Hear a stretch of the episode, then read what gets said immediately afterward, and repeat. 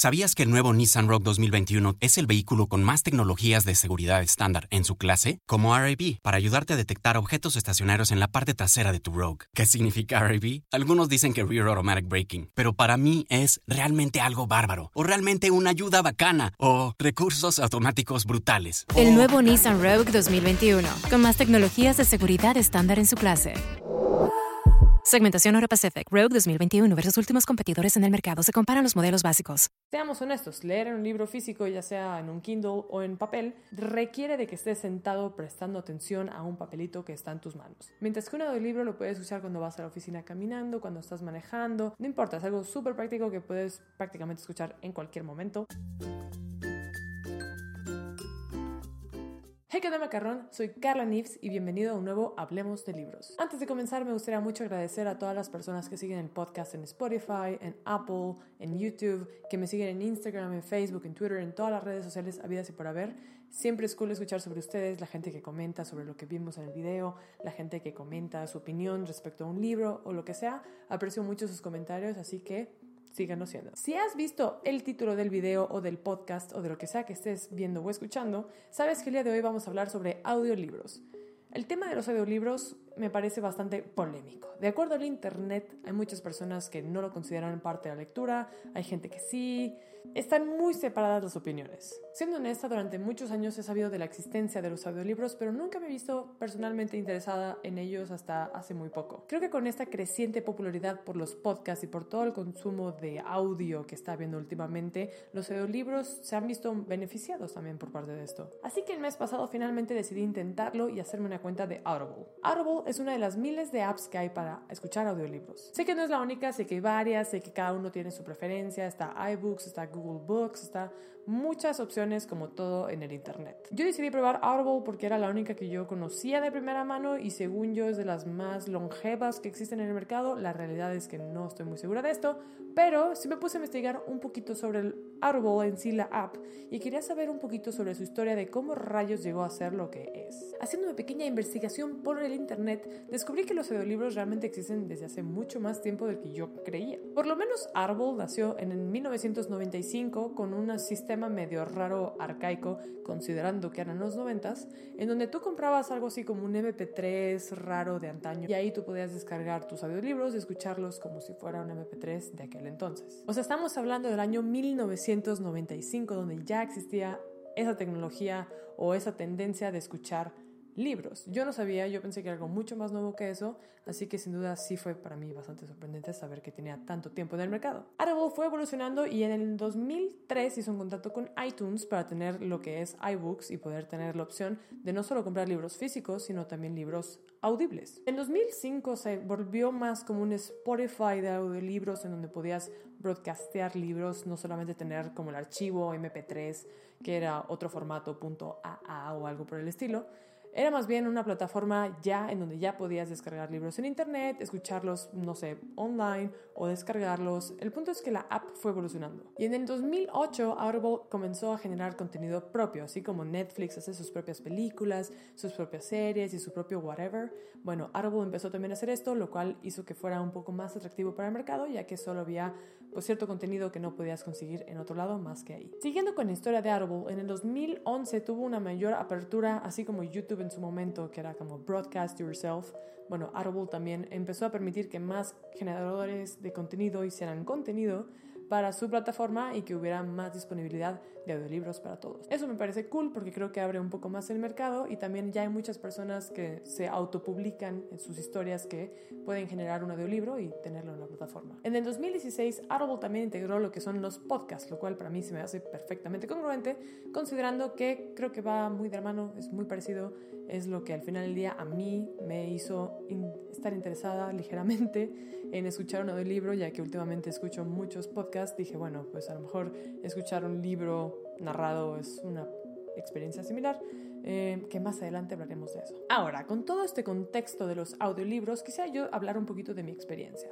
Así como dije, empecé a escuchar un audiolibro simplemente por curiosidad, porque como estoy escuchando muchos podcasts, a veces, no sé, mis podcasters favoritos no tienen un show o un capítulo en particular que me llame mucho la atención, y como camino muchísimo acá en la Ciudad de México y voy al gimnasio y lo que sea, como que me parece cool estar escuchando algo en esos momentos. Y gracias a mi experiencia de este corto mes, creo que pude detectar 8 beneficios de los audiolibros por sobre un libro físico. Obviamente esa es una lista que yo generé y que está por supuesto súper abierta a opiniones ajenas. Si tú tienes una opinión que va súper de acuerdo con la mía o súper opuesta también, súper válido, déjame un comentario ahí abajo si estás en YouTube o escríbeme por cualquier otra red social y dime tú qué opinas de los siguientes datos. Así que sin más espera, aquí están los 8 beneficios de los audiolibros. Beneficio número 1 te ayuda a mejorar tu pronunciación. Como estás escuchando constantemente a alguien narrar una historia, a pesar de que no la estás leyendo, escuchas exactamente cómo la persona hace pausas, cómo hace énfasis en ciertas cosas, cómo pronuncia ciertas palabras.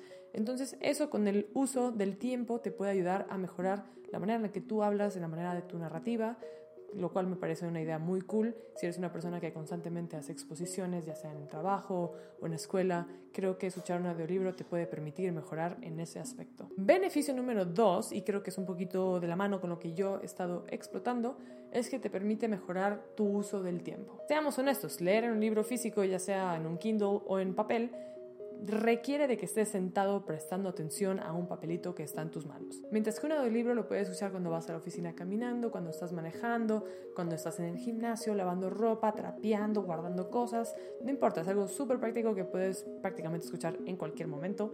Entonces está muy cool porque te permite eso que los millennials amamos, que es el multitasking. Beneficio número 3 es que te forza a desarrollar la escucha activa. Como no estás leyendo el libro, con tus ojitos, tienes que poner mucha atención con qué realmente está diciendo la historia, porque si de repente se te va la onda y dejas de poner atención, puedes perder muy fácilmente el hilo de la historia y no es lo mismo como, ah, bueno, me regreso un par de hojas y vuelvo a leer. O sea, estás escuchando un audiolibro que a lo mejor no es tan práctico estar moviendo el timeline del audio, entonces te esforza a poner atención a lo que estás haciendo. Beneficio número 4 va un poco de la mano con esto, que es te ayuda a memorizar datos. Volvemos a lo mismo, como no lo estás leyendo, no estás viendo las palabras, tienes que memorizar nombres de personas o personajes, lugares, eventos, conversaciones importantes que suceden en la historia, entonces te puede ayudar a desarrollar una mejor memoria. Beneficio número 5, y aquí es discutible dependiendo de la experiencia de cada quien, y creo que es muy importante tenerlo también presente de quién está narrando la historia,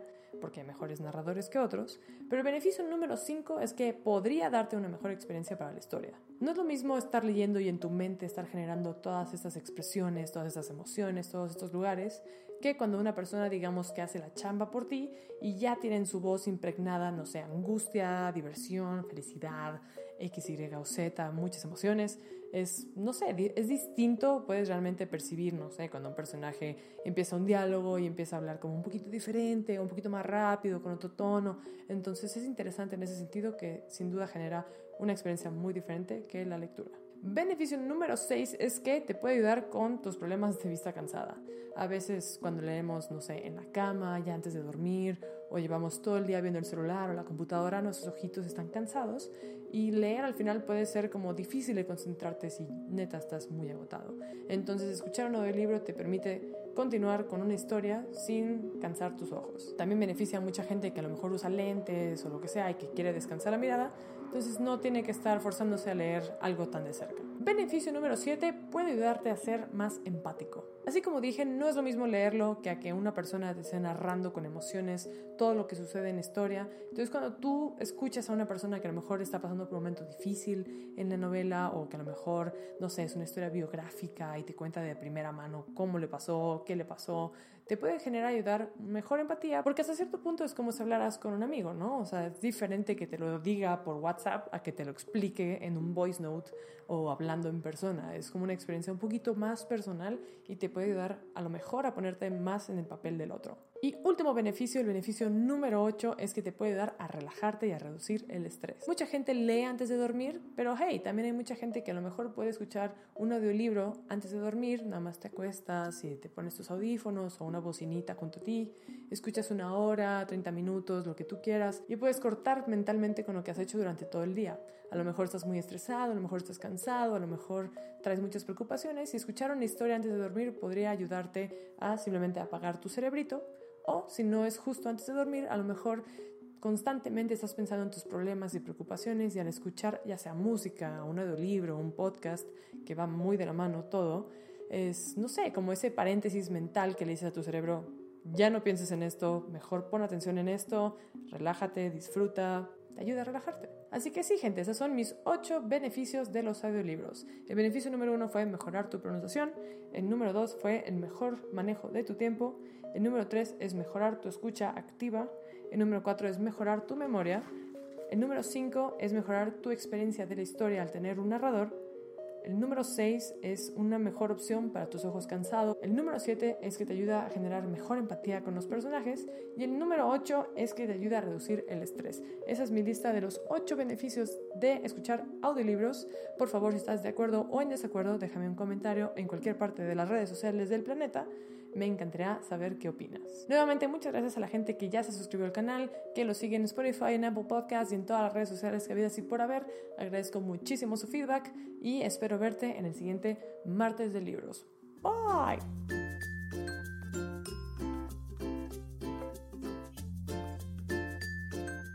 ¿Sabías que el nuevo Nissan Rogue 2021 es el vehículo con más tecnologías de seguridad estándar en su clase? Como RAB, para ayudarte a detectar objetos estacionarios en la parte trasera de tu Rogue. ¿Qué significa RAB? Algunos dicen que Rear Automatic Braking, pero para mí es realmente algo bárbaro, o realmente una ayuda bacana, o recursos automáticos brutales. El nuevo Nissan Rogue 2021, con más tecnologías de seguridad estándar en su clase. Segmentación Euro Pacific Rogue 2021 versus últimos competidores en el mercado. Se comparan los modelos básicos. ¿Sabías que el nuevo Nissan Rogue 2021 es el vehículo con más tecnologías de seguridad estándar en su clase? Como RAB, para ayudarte a detectar objetos estacionarios en la parte trasera de tu Rogue. ¿Qué significa RAB? Algunos dicen que Rear Automatic Braking, pero para mí es realmente algo bárbaro, o realmente una ayuda bacana, o recursos automáticos brutales. El nuevo Nissan Rogue 2021, con más tecnologías de seguridad estándar en su clase. Segmentación Euro Pacific Rogue 2021 versus últimos competidores en el mercado. Se comparan los modelos básicos.